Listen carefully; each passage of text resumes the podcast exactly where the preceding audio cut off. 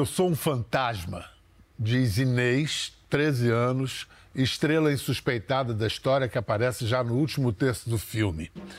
A menina traz da fantasia respostas para a investigação do protagonista. Fantasma, o que a mãe morta dele sempre se recusou a responder, ela diz. Inês sabe como tudo começou, sabe de onde vieram, sabe que o lugar que ele procura não existe mais sabe que mesmo se ele encontrasse o que procura, iria deixar tudo para trás e seguir navegando. No filme, o marujo brasileiro nos arrasta em sua busca pela Argélia, onde o pai nasceu e onde aparece na cara de todo mundo, do povo. O autor nos inclui em sua aventura de um jeito original. Para contar sua história, cria um novo alfabeto, com tradução simultânea, porque ele é generoso. Aliás, na jornada ele descobre que este é o significado de seu nome: generoso. Temos hoje a sorte de receber o autor e personagem título desse filme, em pessoa, o marinheiro das montanhas, Ainus Karim, mais conhecido no Brasil como Karim Ainus. Obrigado, Ei, que texto lindo esse, hein? Muito obrigado. Eu fiquei com o seu filme, cara. Que loucura. Até entender que ela... Sua prima. É, minha prima Inês, que Sua eu encontrei duas vezes na vida. encontrou duas vezes na vida. Mas que eu acho que eu vou encontrar semana que vem de novo, você acredita? Eu tô indo mostrar o filme na Argélia semana que vem pela primeira vez. E caramba! Você vai mostrar em Argel? Na, vou na mostrar capital? em Bejaiá, que é uma cidade perto de, de onde eu filmei. Sim. Que é perto de Argel, mas não em Argel. E aí a família toda, os Ainus inteiros. Vai, vai os Ainus inteiros descer e subir a montanha de novo. Rapaz, isso é um outro filme, né? É. Onde você vai, você já foi, já foi para lá para fazer um filme, já trouxe dois. É, já Agora pensei... você vai mostrar um, vai trazer mais um. Escuta, Não, Carinho. animado.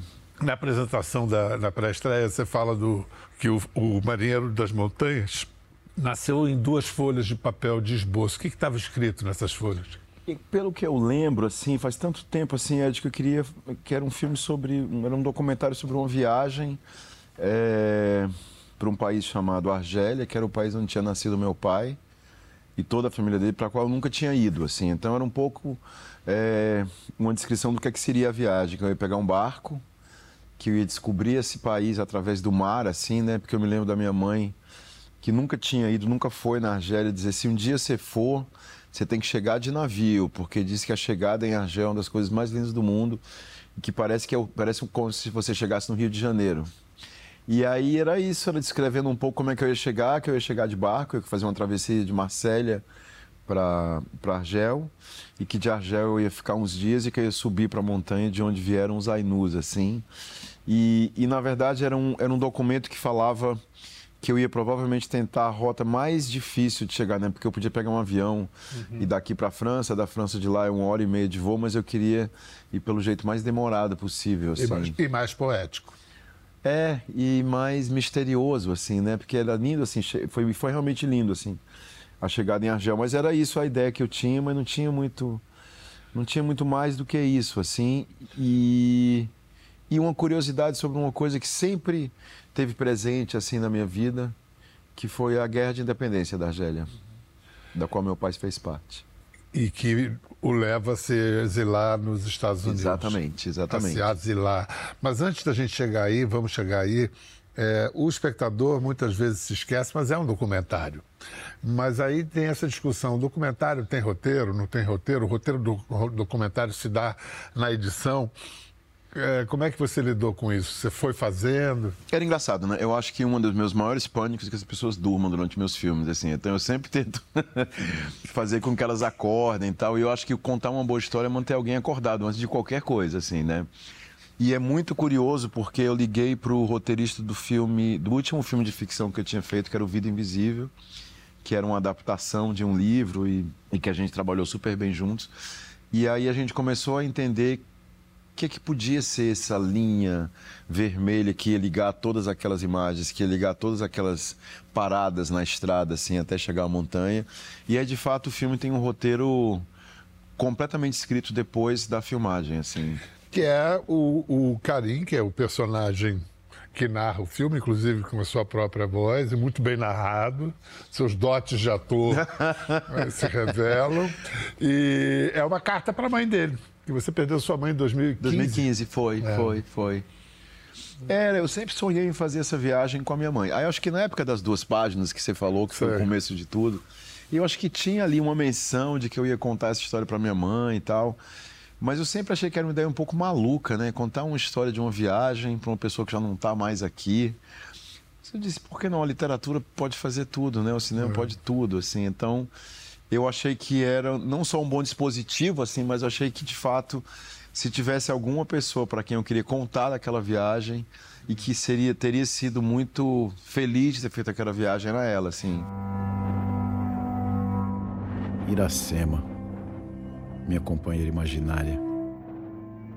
São 7h58 da manhã do dia que eu avistei Argel pela primeira vez. É, vocês fizeram memórias póstumas, você fez um correio póstumo. É. Estava lendo. Assim, o um maravilhoso filme Marinheiro das Montanhas chega ao, chegou hoje aos cinemas. Então não deixe de ver, porque, é claro, você vai ter muitas chances de ver em streaming e tal, mas a tela grande é, vai te arrebatar. Um filme que, em que as imagens e o som não estão ali só para mostrar, são, estão para te arrastar. Vamos tentar fazer uma sinopse geral. Vamos, vamos a sinopse do Ricardo Calil. Um engenheiro argelino pai de Karim, ameaçado por lutar pela independência de seu país, deixa as montanhas em que vive na Argélia vai para os Estados Unidos, foge. Uma bioquímica cearense, mãe do Karim, faz descobertas sobre as algas vermelhas no Nordeste e essas descobertas a leva para os Estados Unidos. Lá, os dois se conhecem, ela engravida, ele se apaixona, ela engravida, ele a abandona. Vamos simplificar a história. O filho nasce com nome e traços árabes, mas tão nordestino, tão brasileiro, que aos 54 anos só ele decide conhecer a Argélia. Ou, como o filme bem resume. Eu fico imaginando teu coração quando você embarcou naquele avião de Fortaleza para Washington.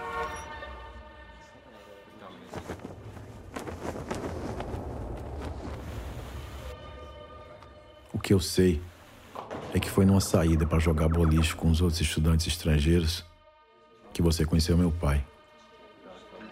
Ele tinha saído da Cabilha para estudar engenharia na América e voltar para reconstruir a Argélia livre.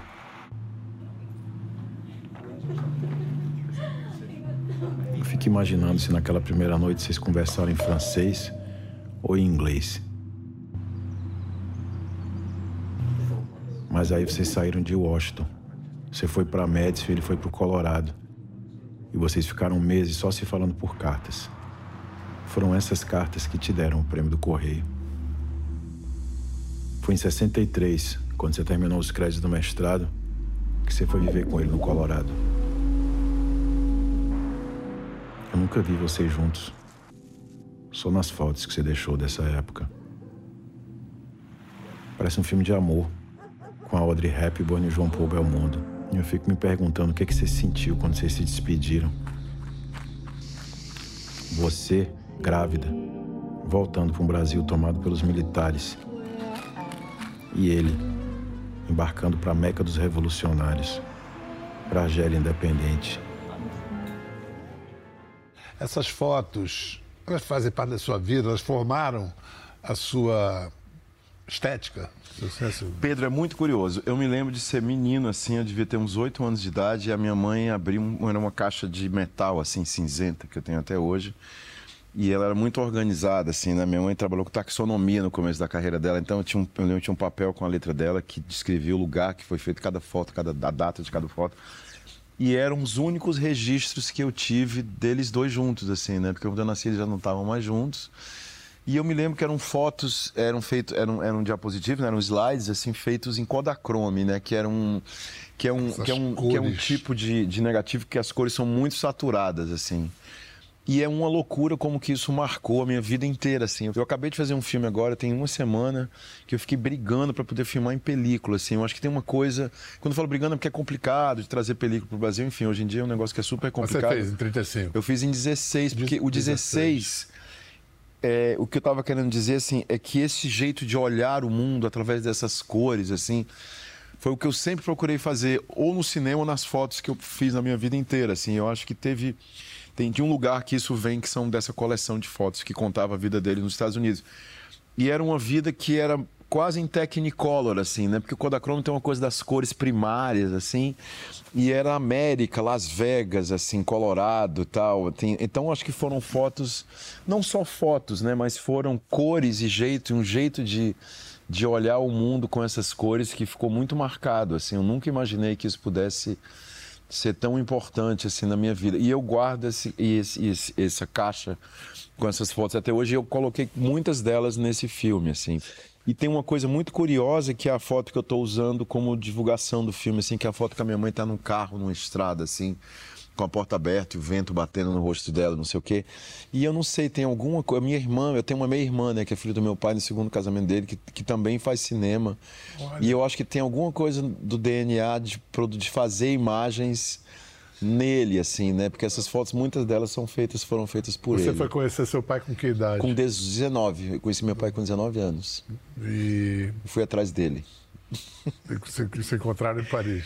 Eu, na verdade, encontrei meu avô, o pai dele antes, que era um Sim. cara fascinante, assim, que de ele é fato. É, o irmão dele é, descreve é, como um cara Ele era um cara extraordinário, assim, que formou todo um quadro de, de de homens e mulheres que lutaram na guerra e tal, de independência, e depois conheci meu pai, que eu achava que morava em Argel, mas na verdade morava em Paris. Diz que ele queria ir no filme, né? No, no ele na queria... viagem, né? Bom, é que, eu, é que eu... Ele queria ir na viagem, sim. Foi muito curioso, assim, porque eu passei 54 anos tentando fazer essa viagem. Ele nunca me convidou para fazer essa viagem. Aí, quando eu decidi que eu estava indo, que eu liguei para ele um dia antes, falei, eu estou embarcando aqui no voo da France, não sei o quê, para ele. ele. Ele foi lá. Ele foi lá e queria fazer a viagem comigo. Eu falei, um pouco tarde demais, deixa eu fazer essa viagem sozinho. E foi aí que eu entendi que eu queria descobrir esse lugar sozinho, assim, com os meus olhos e contar para minha mãe o que eu estava descobrindo. Você começou sua, seu envolvimento com a história das imagens antes do cinema. Você queria, você chegou pelas artes plásticas. Você pintou. Pedro, eu sou arquiteto de formação e depois eu fiquei com um pouco de preguiça de fazer arquitetura porque tudo levava tanto tempo, assim, né? Um projeto levava. Como se no Mal cinema não levava. eu, né? Onde é que eu fui me enfiar? É. E aí depois eu comecei a fazer muita fotografia, assim. Eu queria muito ser, se eu pudesse nascer de novo, eu queria nascer pintor, assim. Eu acho a pintura um negócio mais extraordinário que existe. E aí fui fazer foto de foto, fui fazer foto em movimento, assim, em Super 8, e daí comecei. E, e, não narrativos, assim, eram experiências que eram muito. Mas aí é que tá. O seu filme, o, o é, Marinheiro das Montanhas, tem um, assim como a poesia, a poesia é o que é? A palavra não é só o sentido dela. O som, o sentido, é, o ritmo, é, é. tudo diz uma outra coisa além do sentido da palavra. As imagens e os sons do seu filme não só mostram elas também o que ela, as formas e as cores que estão ali também estão contando aquela história em algum lugar da cabeça da gente. Completamente. É tão bom você falar isso. Na verdade, acho que você deu uma chave para eu entender uma coisa. Eu acho que o Maria das Montanhas, de fato, é uma espécie de prosa poética, assim, né? Ele é uma prosa porque ele tem ali um, né, um fio condutor, tem um começo, meio e fim e tal, mas a organização eu não diria da palavra, mas da fricção entre a palavra e as imagens, de fato, é muito mais próximo da poesia. E da poesia eu quero te dizer pela seguinte maneira: a, a palavra azul e a palavra. É, azulejo, a palavra luz, né? A maneira como você vai colocando, elas vão tendo um outro sentido, assim. Eu acho que esse filme foi feito muito dentro dessa dinâmica. Existia uma cama ali, uma base que era a prosa, mas dentro do, da perspectiva da imagem, do som, como a gente acabou de ver aqui, né? Assim, eu fui, fui muito engraçado, passei um ano montando esse filme, até, até mais que um ano. Produtor disse, mas precisa mas de tanto eu... tempo de montar isso. Falei, mas documentário precisa, e um documentário que se propõe a ter, a, a virar ficção, como esse vira, é. precisa mais ainda. E como sempre, você fala da linguagem, você com fazendo linguagem, você fala da linguagem. Quando entra ali, uh, quando você encontra sua mãe na figura da sua prima, ou eu estou errado? Completamente, completamente. A Inês é, é o duplo de sua mãe que aparece é, para é, te dar o é. toque e contar tudo que não tinha contado. Ela fala em berbere. É.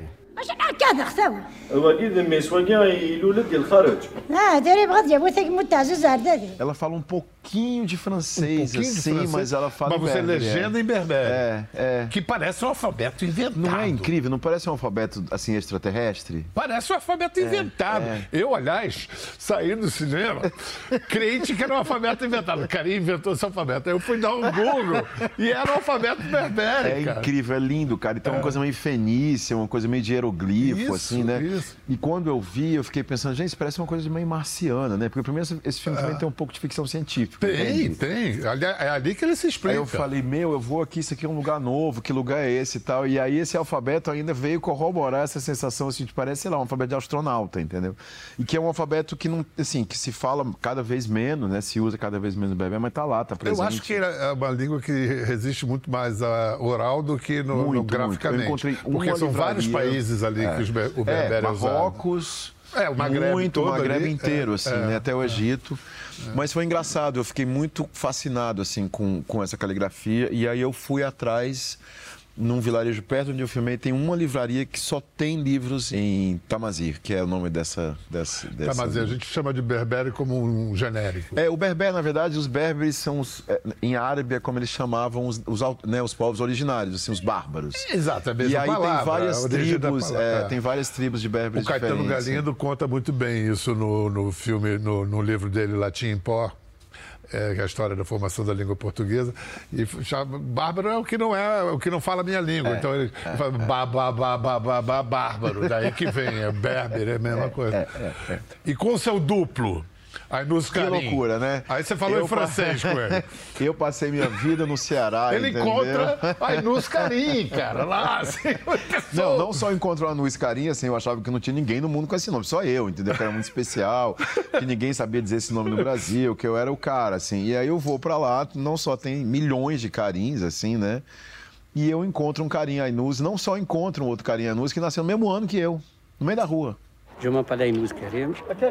Donc, le 15 11 66 à Tegmoutajus. Voilà. Je suis un entrepreneur. Voilà. Enchanté de vous connaître. Monsieur, monsieur le deuxième Aïnouz Karim. Você tem uma obra que você já pode juntar as pecinhas, os pontos, Será quer que dizer. já pode, é, o José, o geólogo do, do Viajo Porque Preciso, Volto Porque Te Amo. É Um pouco. vo- Você que é o alter ego do José nesse É. filme. Não, mas esse filme é muito primo, assim, do Viagem Porque Preciso, Volto Porque Te Amo. Muito, Inclusive, né? o processo, né, o processo de manufatura do Viagem Porque Preciso foi muito parecido. A gente, eu e Marcelo Gomes, a gente viajou para um pouco descobrir... é, Na verdade, é idêntico, né? A gente foi descobrir o sertão, que era um lugar onde a gente escutava de falar, assim, minha avó ficava contando, contando, mas nunca tinha, de fato, adentrado o sertão. O Marcelo um pouco mais que eu. E a gente se permitiu ficar dois meses viajando, filmando, sem saber exatamente do que aquilo ia dar. A gente fez uma montagem disso, muito pouca gente viu, era bonito, mas assim, era difícil, entendeu? Assim, porque tinha uma coisa que, como não tinha um fio condutor, era difícil as pessoas ficarem ligadas. Aí a gente decidiu revisitar o material e escrever um pouco também isso. Na verdade, ele era um diário, né?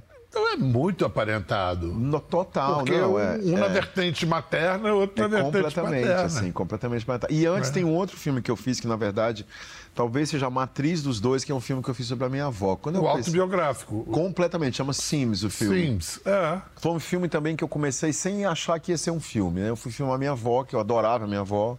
Ela tinha 80 anos, eu achei que ela ia morrer, ela morreu com 108. E suas tias. E as irmãs dela, entendeu? Isso. E aí eu filmei porque eu queria Tias ter avós. aquilo, assim, não morava mais aqui, eu queria quase ter aquilo em casa, assim. E aí depois aquilo foi virando outra coisa e tal, e virou um filme que na verdade é sobre o machismo no Nordeste, sobre a vida delas e tal. E, esse, e é também narrado em primeira pessoa. E são mulheres da geração das mulheres da vida invisível. É, daí que eu fiz o Vida Invisível, né? Portanto, você está ligando todos os pontos. Bom, mais uma mulher na filmografia de Karim Ainus, chama-se Narges. Karim estava tava lá na Argélia para fazer esse filme, quando, quando começaram a acontecer coisas ah, debaixo da sua janela de hotel. Foi uma maluquice. Eu cheguei, né, para trás de uma revolução que aconteceu em 1962. Eu estava investigando como é que tinha sido daquilo, as ruas da cidade, onde é que tinha sido as, as, né, as- a, a- a famosa Batalha de Argel, né, do qual meu pai fez parte, daquele filme e tal. Segundo você mesmo diz, todo argelino diz que foi Todo figurante desse foi filme. né? figurante. Vamos ver se é verdade ou não. Mas, enfim, que bom que eles ficam felizes com o filme. É, E aí, Eu, de repente, cheguei lá numa quinta-feira, eu lembro como se fosse hoje, assim. E sexta, na sexta-feira da semana seguinte, porque o feriado no país muçulmano é sexta e sábado, tinham mais de um milhão de pessoas nas ruas, nas ruas de Argel. Eu falei, o que está acontecendo? Coisa esquisita, assim.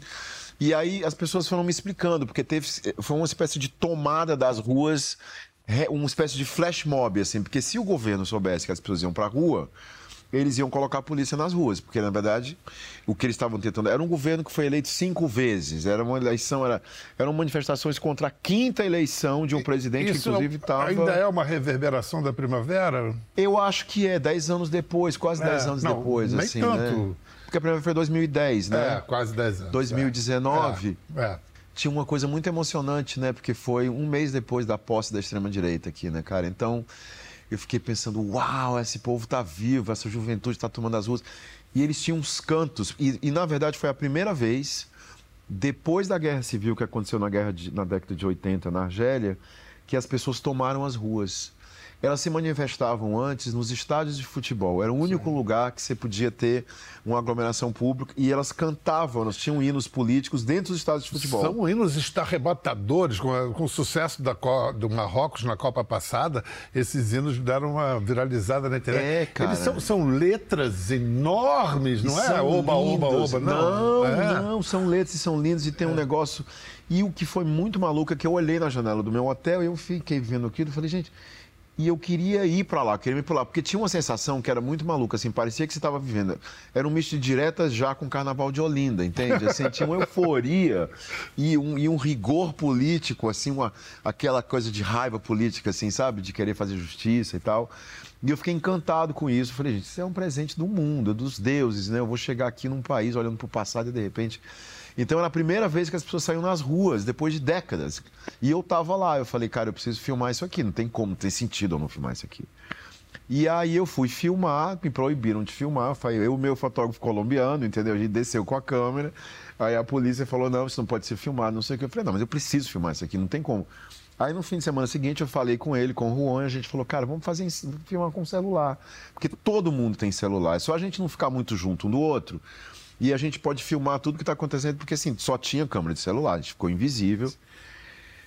Mas tinha uma coisa que estava acontecendo depois dessas duas semanas que eu estava lá, que era o seguinte: eu não conseguia nunca filmar uma mulher, entendeu? Porque é um espaço tão masculino, um espaço público, principalmente de Alger. Claro que existem mulheres na rua, mas quando você abre câmera, era muito difícil ter uma mulher na frente da câmera. E eu achava que isso não fazia jus à experiência que eu estava vivendo ali. Então eu liguei para um amigo que tinha uma agência de elenco, né, com atores e atrizes e perguntei se ele não podia me apresentar uma atriz que fosse fazer parte da na semana seguinte que as manifestações passaram a acontecer todas as sextas-feiras. E ele me apresentou uma moça, me apresentou três meninas, uma delas chamava Narjess.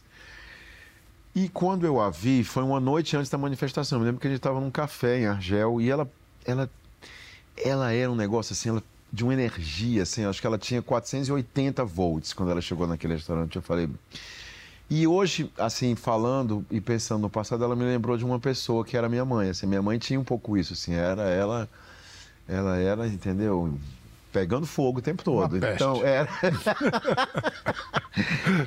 e eu olhei para ela e perguntei: você topa se eu te filmar amanhã nas manifestações? Porque eu achei que eu tinha que ter também ali um filme condutor, não queria só abrir câmera e ficar filmando. Sim, sim. Ela falou: eu topo, mas não vou, inter... não vou fazer, não, vou... não como atriz, né? Você vai me filmar como ativista uhum. e tal. Ela topou. E a gente filmou durante 24 horas, assim, o momento que ela se prepara para ir para a manifestação, o momento que ela entra, o momento que ela sai. E esse é o filme. E esse é um segundo filme que eu fiz lá, é. que é, foi uma surpresa, assim. Aliás, gente, vamos, vamos mostrar uma sequência do filme.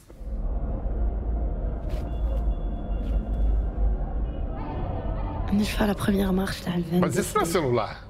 É celular, tudo celular. Não acredito. Olha, olha a tela. خرجنا presque كامل par curiosité. C'était la première fois l'Algérie تعيش un truc pareil. Et je suis sûre que بزاف ناس كيما أنا. C'était la première fois اللي يحسوا هذاك le sentiment d'appartenance لهاد الشعب لهاد البلاد. C'est vrai. كاين لو ريسك انهم يغازيونا يرفدو يرفدونا لو ريسك فيها فيها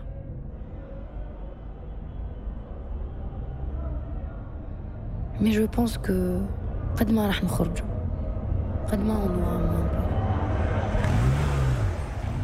Que mulher linda, né? Linda, né? É. Você mantém contato com ela? Mantém, ela me escreveu agora, tem uma hora, porque eu, como eu tô indo para Pra eu tô indo apresentar o Maria das Montanhas, a gente vai se encontrar segunda-feira. Mas você não vai mostrar na Ardèche lá Não também, não? posso, cara, não posso. É muito louco. Não pode por causa da censura lá? Politicamente, esse filme jamais será permitido de ser passado na Argélia nesse momento, e eu acho que para ela é muito perigoso, assim. E tem uma coisa curiosa, assim, pensando hoje, né? A gente fala tanto do patriarcado e tal. A Revolução da Argélia, ela foi liderada não só por homens, mas por mulheres.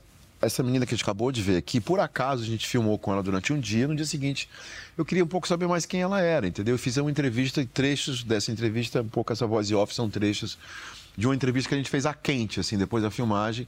E eu descobri que ela é neta, a avó dela foi uma revolucionária, a mãe dela nasceu na prisão, e a avó dela deixou a mãe dela com, com a irmã dela e voltou para a guerrilha, assim.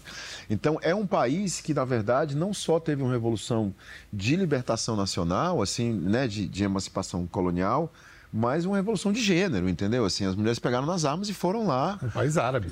né, cara? É. Assim, então, e é muito triste, assim, como é que essa revolução foi, de alguma maneira, sequestrada por um clã que hoje em dia é um clã do exército argelino, entendeu? Escuta, tem gente que implica. Tem gente não, tem os chatos que implicam com o final do filme do Nargés, que ela sai da rua e vai dançar numa pista de dança e tal. E, o- e você termina o marinheiro também com a música Small Town Boy, que é, bombação de pista.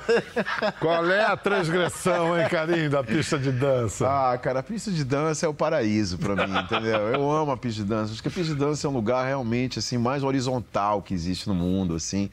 E é um lugar que é movido à alegria, né, cara? Então, assim, eu acho que desde o meu primeiro filme, sabe por que o meu primeiro filme termina com as frenéticas? No final. É. Porque eu acho que é muito importante também. tem muita- Uma, tem uma batucada no Porra, final, assim, é, que você sai. é. Eu acho que é muito importante que você saia da sala de cinema revigorado, assim, que você saia e que você quase entre numa, numa boate, entendeu? Assim, então, por isso que os créditos eu fico sempre muito cuidadoso, assim, o que eu ponho nos créditos, porque eu acho que isso dá o tom de como é que você sai, assim, da sala e adentra o mundo, entende? Motel Destino. Você acaba de filmar, Fábio Assunção, Iago Xavier, Nathalie Rocha. Qual é? Tem, tem pista de dança também? Naturalmente. Você sabia que não tinha no roteiro, mas eu falei, não é possível. então tem uma cena grande assim no começo do filme que a gente foi ali escrevendo que se passa num posto de gasolina onde tem uma grande festa assim. Sabe aquelas festas que ficam ali com o carro paredão ali no posto de gasolina que tem muitos no Nordeste assim. Então tem tem, uma, tem, tem duas cenas de dança grande assim e tem é, que eu acho que provavelmente uma delas vai virar a cena final do filme. Tá com esse cheirinho assim, quando eu for montar, eu acho que vai acontecer isso. E tem uma outra cena. é, que- nessa na verdade, esse filme é a história de um, um casal que é dono de um motel. E chega um garoto que é um forasteiro, assim, foragido. Que e- é o Fábio, não? Não, o Fábio é o dono do é o dono. motel. E a Nathalie é a esposa dele. Chega um forasteiro que vai um pouco bagunçar a vida do casal que é dono daquele motel, entendeu? Vamos ver Karim em ação dirigindo Motel Destino. Isso é. Isso é perto de Fortaleza, no praia. É. Ação. Um, dois, três, quatro, né? Cinco, né? Aí eu vi Aí, ó, a ficha que minha roupa. Seis, sete e oito. Do que é isso, essa marcação É numérica? marcação de coreografia? beat, de coreografia da cena. É aqui a gente para aqui, aquela fala vai cair ali, a gente vai daqui pra lá, Mas com esse tempo. com esse tempo. Maravilha. Você aí tá dando uma coisa muito técnica na marcação dos atores. E Até ele permitir. tem questões de psicologia, profundidade. Você tem dado a isso como diretor de ator? Eu falo no ouvido do ator, assim, bem baixinho.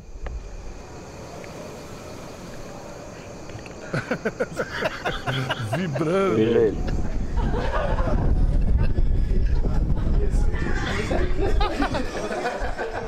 É uma criança, né? Porque vai ficar longo. Quero ter você mais próximo. Você fecha o que você faz aqui, você faz mais por aqui. Posez-moi un truc dans le film. Ação. Passou uma moça falando francês? É a passou? fotógrafa, é. É.